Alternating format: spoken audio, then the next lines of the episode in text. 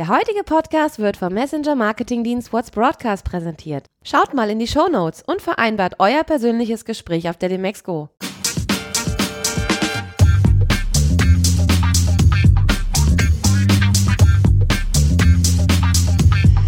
Filterblase, der T3N Pioneers Podcast.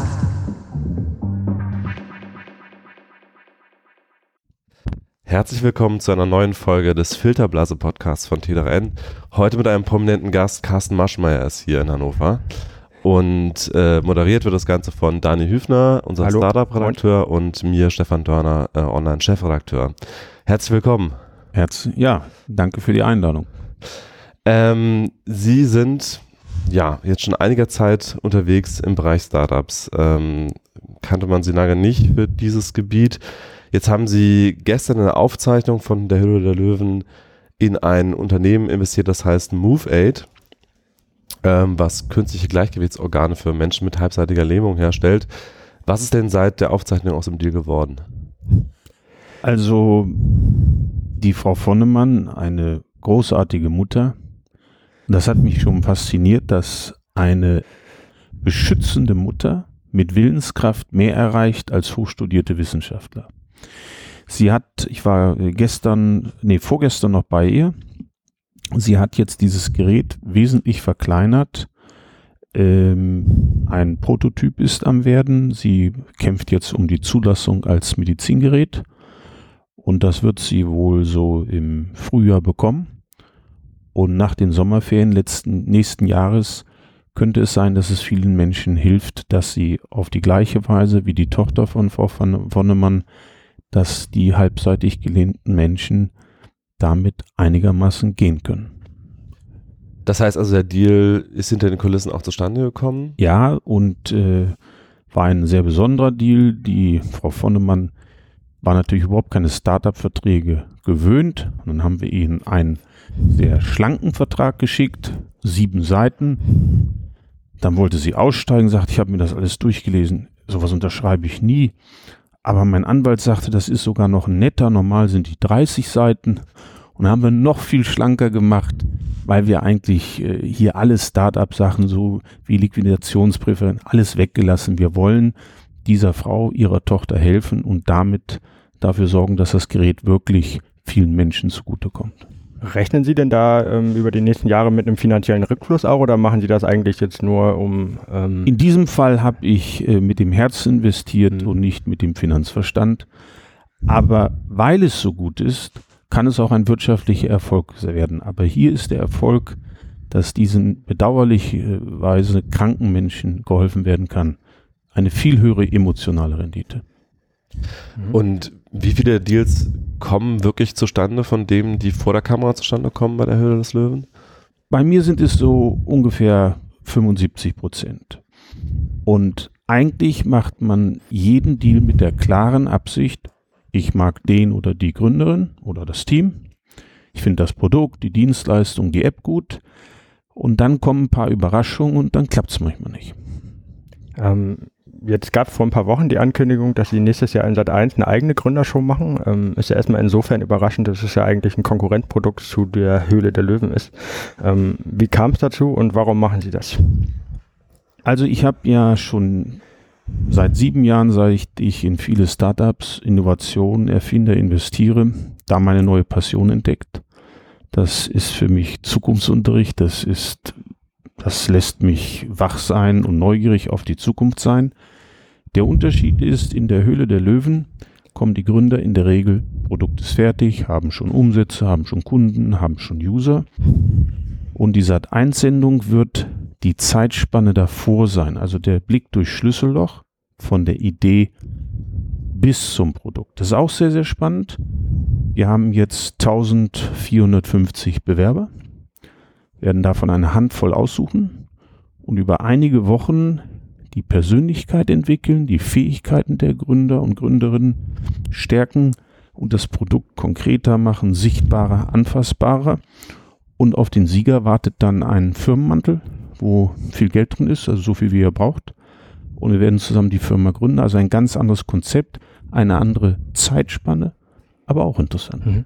Und das war für Sony auch kein Problem, dass sie diese Sendung jetzt noch zusätzlich machen. Für Sony gar nicht, weil Sony beide mal die Produzenten sind. Das ist eine gute Gewähr, dass sie einerseits nicht Höhle der Löwen nachmachen und gleichzeitig natürlich auch nicht etwas machen, was die beiden Sendungen gegenseitig konterkariert. Und äh, da die Zeitspanne so gewählt ist, dass der größtmögliche Abstand zwischen die Höhle der Löwen, die ja September, Oktober ausgestrahlt wird, und das andere Format wird März, April ausgestrahlt, also großer Abstand, andere Stage of the Company. Insofern verträgt es sich. Mhm. Ähm, jetzt ist gestern auf t3n.de ja ein Interview ähm, mit Ihnen erschienen. Das hatte ich ähm, vor ungefähr zwei Wochen mit Ihnen geführt. Und da haben Sie einen ganz interessanten Satz gesagt, nämlich, dass Sie ähm, die Erfahrung gemacht haben, dass äh, ein Gründer, ähm, mit dem Sie zusammengearbeitet haben, sich ähm, direkt nach der Überweisung des Investments angeblich das Gehalt erhöhen wollte oder direkt in den Urlaub fahren wollte. wie viel Gehalt halten Sie denn für einen Gründer in dieser frühen Anfangsphase eigentlich für fair oder angemessen? Also eins ist klar, der muss in der Stadt, wo er lebt, muss er irgendwie ein Dach über den Kopf kriegen, äh, muss sich einigermaßen ernähren mhm. können und auch ein paar Klamotten haben und äh, eine gewisse Restfreizeit bestreiten können. Dann kommt es ein bisschen darauf äh, an, wie alt sind die Gründer, was haben die vorher für einen Lebensstandard gehabt? Haben die 8000 Euro monatlich vorher in einem Job verdient oder, oder waren das abgebrochene Studenten, die noch nie mhm. Geld hatten? Das ist also ein Stück Unterschied. Aber grundsätzlich sollte eins sein, alle Kraft im Unternehmen. Denn der Unterschied, ob drei Mann 7000 im Monat kriegen oder 2000, kann für ein Gründungsunternehmen nach einem Jahr bedeuten, pleite oder nicht pleite. Mhm. Kriegen Sie die nächste Runde? Und wir verhandeln bei Beteiligungen in der Regel auch gleich aus. Sagt uns gleich, wie seid ihr zufrieden mit den Gehältern? Dann kommt schon mal und sagt, ja, wir kriegen jetzt Nachwuchs, wir kriegen Baby, wir brauchen eine Wohnung mit einem Zimmer mehr. Ist doch klar, dass der dann 500 oder 800 Euro mehr kriegt. Und ein Gründer, der drei Jahre nicht verkaufen durfte, der wollte dann mal für 50.000 Euro Mini-Anteile verkaufen machen wir aus und Ausnahme. Mhm. Wie stehen Sie da äh, zum Urlaub? Also darf sich ein Gründer Urlaub nehmen? Ich würde sagen, er sollte sich auf die Phasen konzentrieren, wo Urlaub fast automatisch ist. Das ist so diese Weihnachts-Neujahrszeit, das ist um Ostern. Jeder eine merkt, dass du weg bist, ja, alle weg, äh, merkt das keiner. So habe ich das gehalten. Und dann ist es ja darum, kämpft die Firma gerade ums Überleben? Da halte ich gar nichts von Urlaub. Und das sind junge, gesunde Menschen in der Regel, ja. Die können auch mal durcharbeiten. Die haben auch für ihre Examensarbeit mit starkem Kaffee und Red Bull vier Wochen durchgepaukt und nachts nicht geschlafen. Also es gibt Phasen, wo man aufbaut, das ist Säen. Und da gibt es Phasen, wo man erntet oder wo das Unternehmen genug Umsätze hat, Break-Even hat. Und dann kann das auch eine andere Life-Work-Balance bekommen. Würden Sie uns verraten, was Sie sich an Gehalt am Anfang äh, Ihres Unternehmens gezahlt haben bei RWD? Ja. Wovon haben Sie gelebt? Ich hatte ja vorher ein, eine recht erfolgreiche Karriere als Vermittler von Finanzdienstleistungen, Versicherungen vorrangig für die OVB in Köln. Mhm. Und da hatte ich noch Ersparnisse. Aber wir haben von morgens bis abends nur überlegt, wie können wir das gestalten, dass wir genug Einnahmen haben in diesem Monat, alle Kosten zu bezahlen, denn das ist jetzt fast 30 Jahre her. Da gab es keine Startup-Finanzierung. Wir haben nie einen Investor gehabt. Wir hatten auch nie ein Darlehen bekommen. Und da ging es einfach nur darum, mehr, ein wenn wir etwas ausgeben wollten, in IT investieren wollten, haben wir gesagt, okay, wie können wir jetzt mehr Einnahmen hinkriegen, sonst können wir es nicht bezahlen. Also geht es Gründern heute besser, wenn Sie sagen? Die Finanzierung ist leichter. Das ist so, ist auch ein Stück verführerisch. Und das habe ich auch in dem anderen Interview gesagt dass einige dann, wenn sie eine Finanzierungsrunde hinbekommen, denken, oh, das ist ja wie Umsatz, das ist ja wie Gewinn. Nein, das ist Entwicklungshilfe. Das ist eigentlich ein Beleg, das Unternehmen ist noch so schwach oder so unreif, dass es eben diese Injektion, diese medizinische äh, Finanzierung benötigt. Hm. Wie viel Geld haben Sie denn insgesamt jetzt ungefähr in Startups gesteckt? Haben Sie da einen Überblick noch?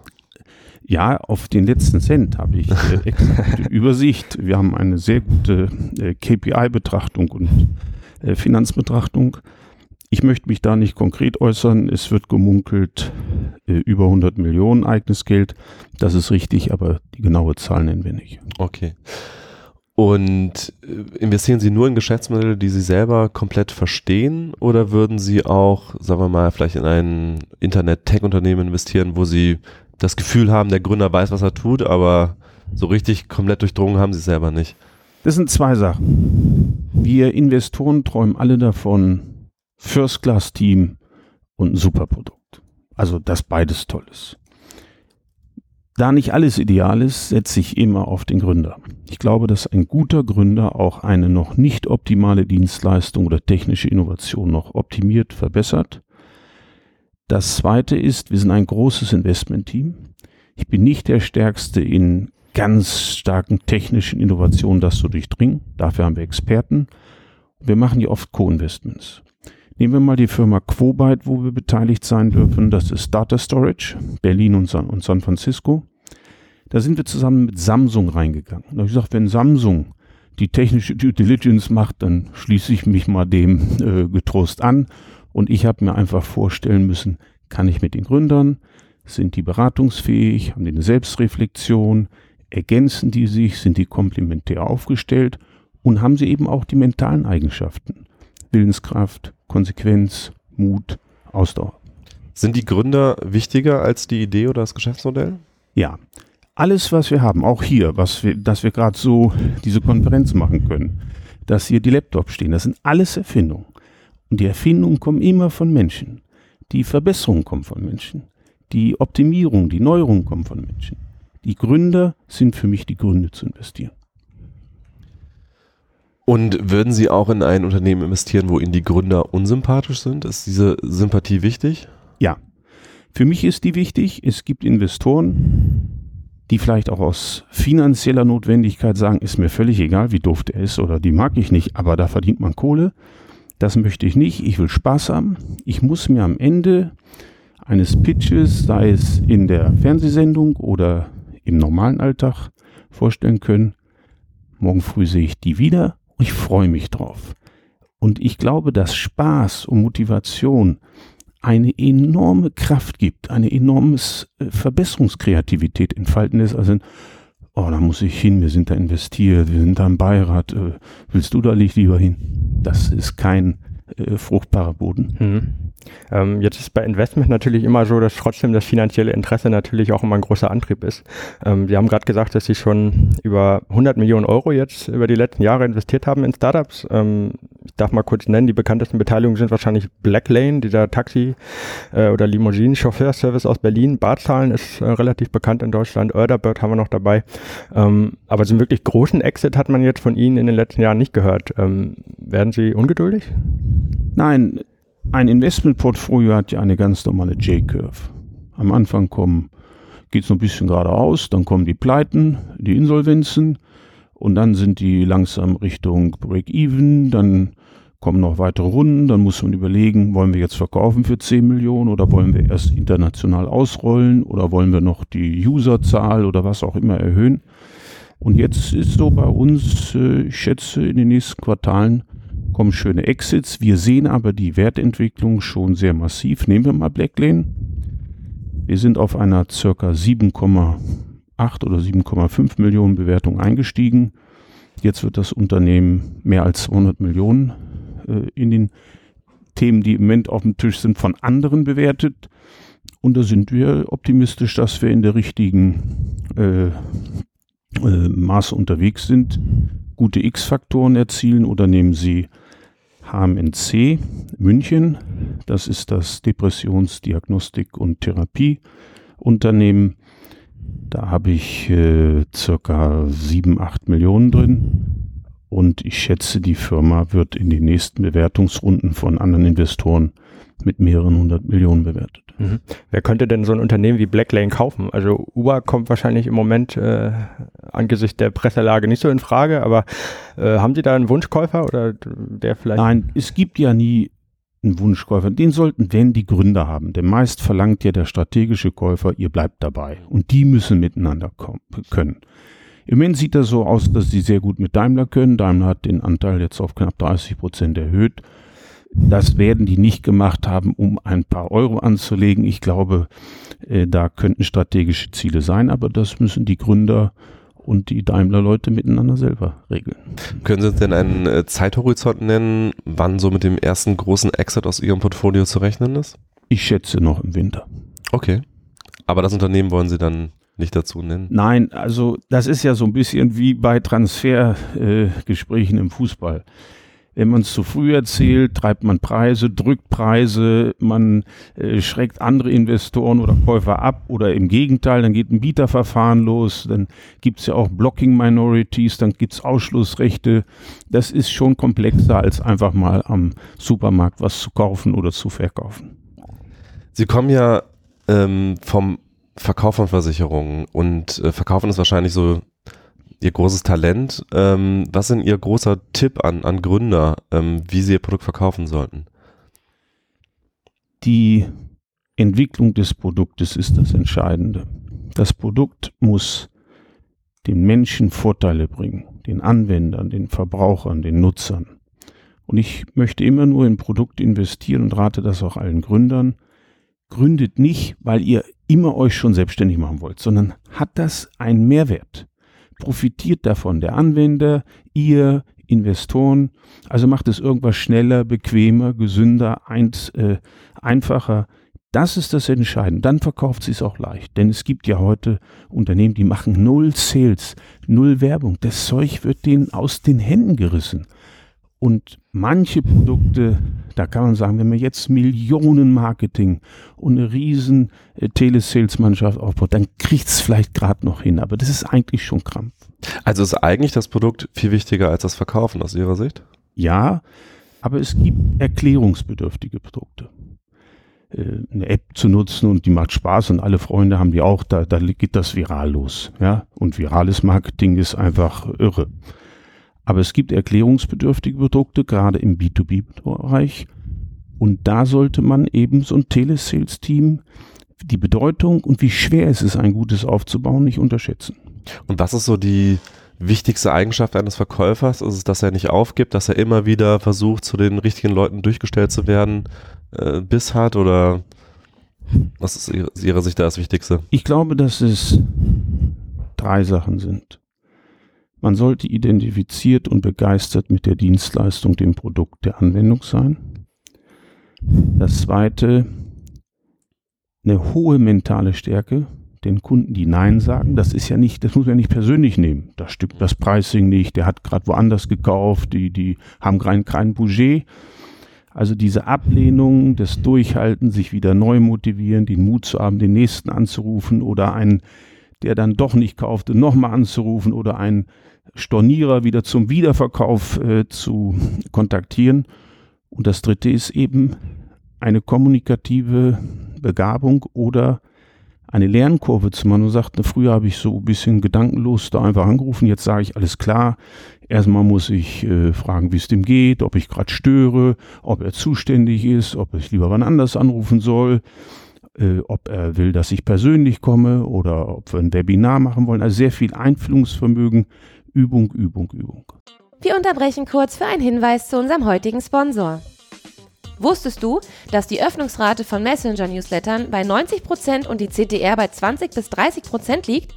Nur mal zum Vergleich. Bei E-Mail-Newslettern liegt die CTR im Durchschnitt bei 3%. Zudem erreichst du über den Messenger 100% deiner Kontakte und das in Echtzeit, da kein Suchmaschinen- oder Timeline-Algorithmus dich ausbremst. Den direkten Kontakt zu deinen Kunden ermöglicht dir What's Broadcast, indem du sie direkt über ihren beliebtesten Messenger wie WhatsApp, Facebook Messenger, Insta oder Telegram ansprichst. Mit einem Messenger-Bot kannst du dort automatisiert mit deinen Kunden kommunizieren und zugleich die Zufriedenheit steigern. Kostengünstiger kannst du deinen Kundensupport kaum optimieren. Jeder, der im Internet Geld verdient, sollte sich den Service einmal anschauen und kostenlos testen. Du willst mehr erfahren? Dann trifft das Team von What's Broadcast auf der Demexco. Deinen Termin kannst du unter demexco.whatsbroadcast.com vereinbaren. Viel Spaß! Ähm, Sie haben in dem Interview bei T3ND haben Sie auch einen ganz interessanten Satz gesagt, und zwar, dass ähm, man gerade, wenn es um Scheitern geht oder um Niederlagen bei Gründern, dass man vor allem gucken soll, dass Ex-Mitarbeiter auch zufrieden sind und nicht nur die eigenen Mitarbeiter. Ähm, das fand ich eine sehr spannende These. Ähm, können Sie die vielleicht noch mal ein bisschen erläutern? Was meinen Sie damit genau?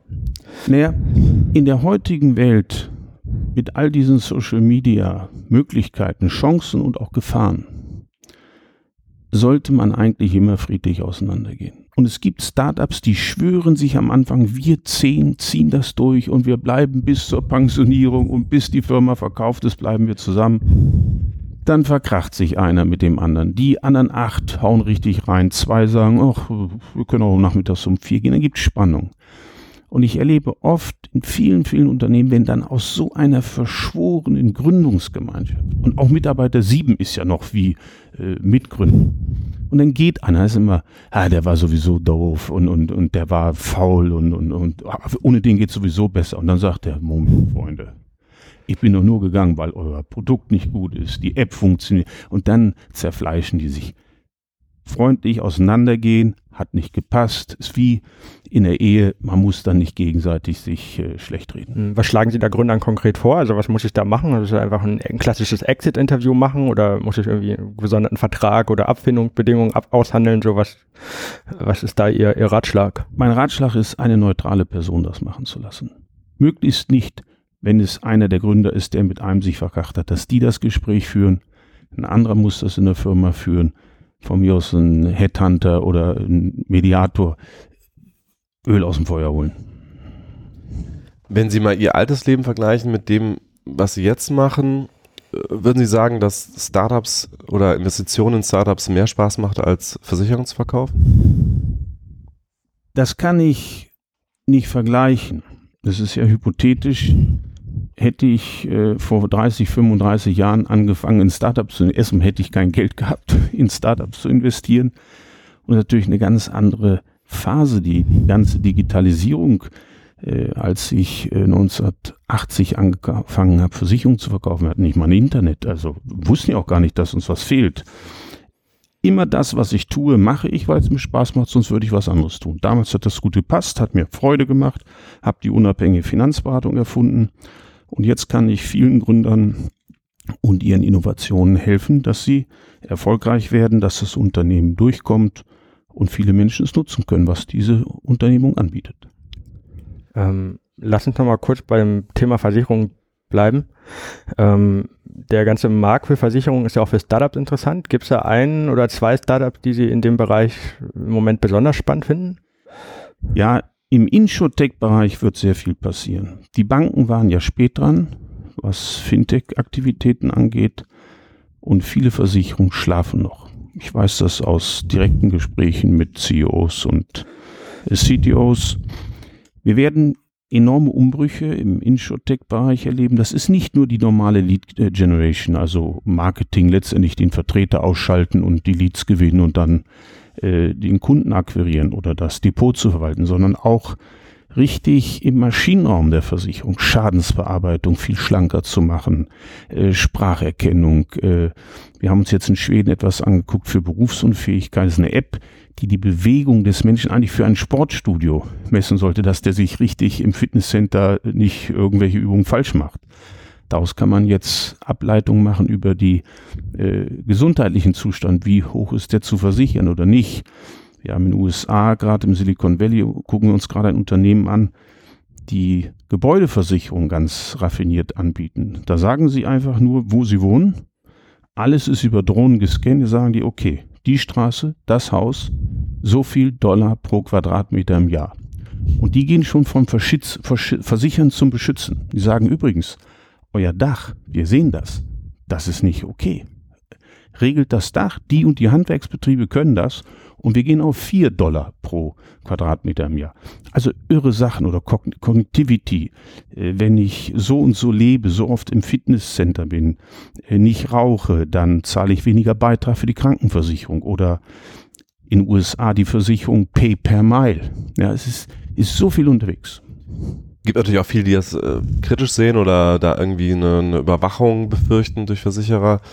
Ähm, wie sehen Sie das denn? Das ist eine ganz individuelle Entscheidung. Wenn mich das nicht stört, dass ich monitort werde, mit dem Ziel, ich will Beitrag sparen.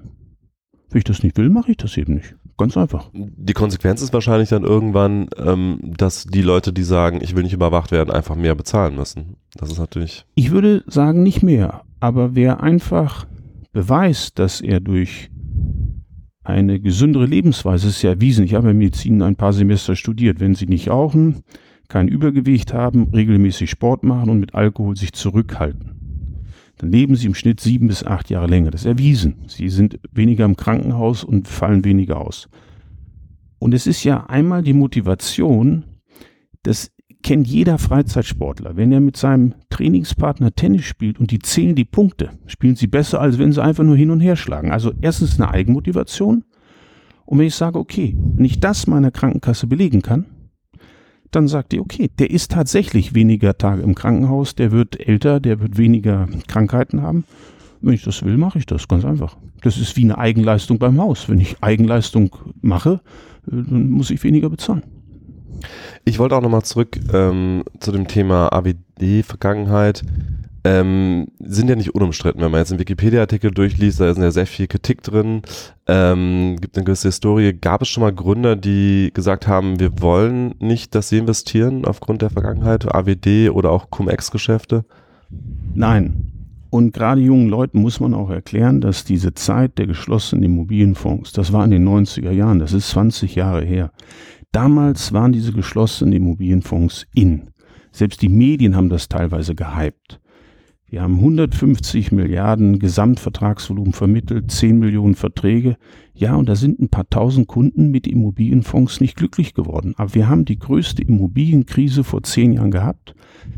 Bin sehr beruhigt, dass äh, meine ehemalige Firma zu 99 Prozent die Prozesse gewonnen hat, wo Anwälte gesagt haben, verklag die doch, sag doch, du bist falsch beraten worden.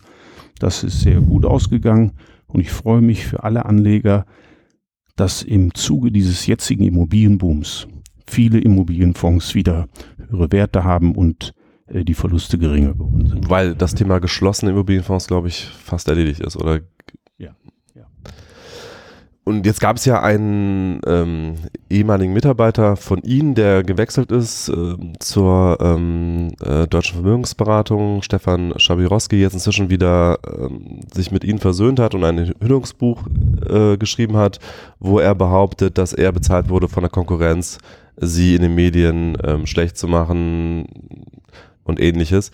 Ähm, können Sie dazu einen Satz sagen, ob Sie Schabirowski in irgendeiner Form jetzt aktuell bezahlen, direkt oder indirekt? Also ich habe mich bisher zu diesem Buch nicht geäußert und werde das auch heute nicht tun. Wer das Buch aber liest, sieht so eindeutige Belege, dass er sich selbst ein Bild machen kann, was da in den Jahren passiert ist. Dann ähm, sprechen wir am besten abschließend nochmal über ein ganz größeres Thema, nämlich Digitalisierung in Deutschland.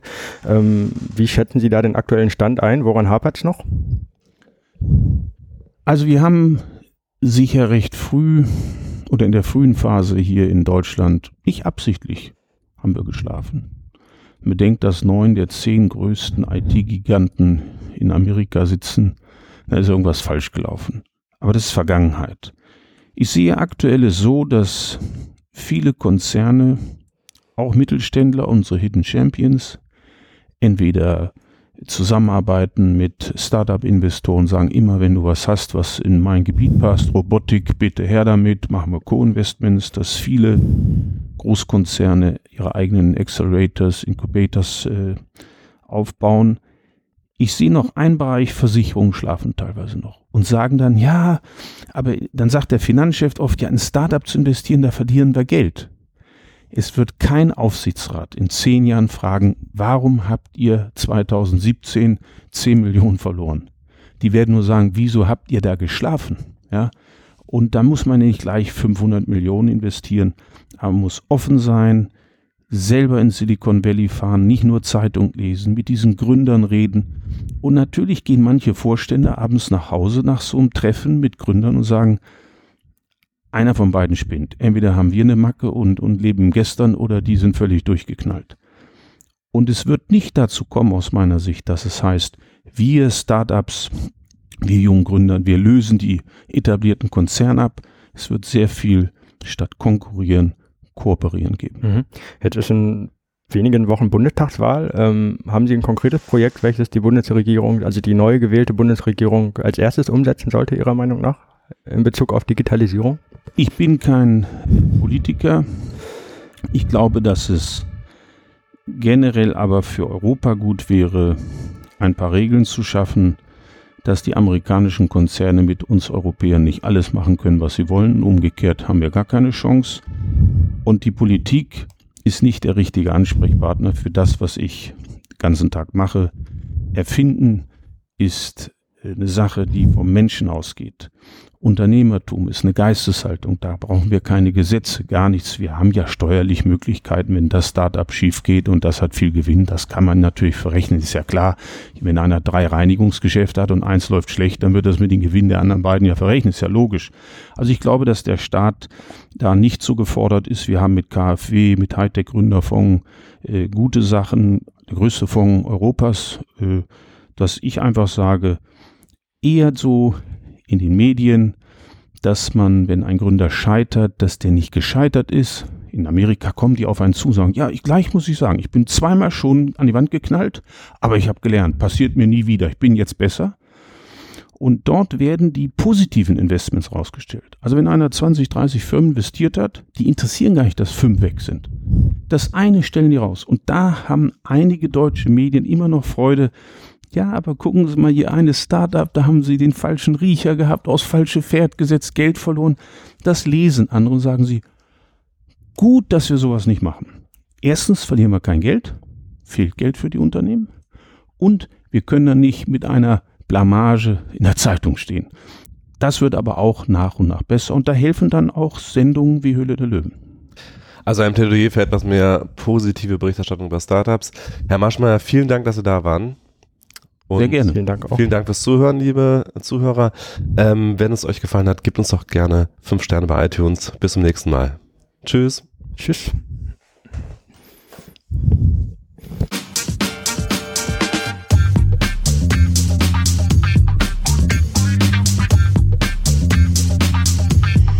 Filterblase, der T3N Pioneers Podcast.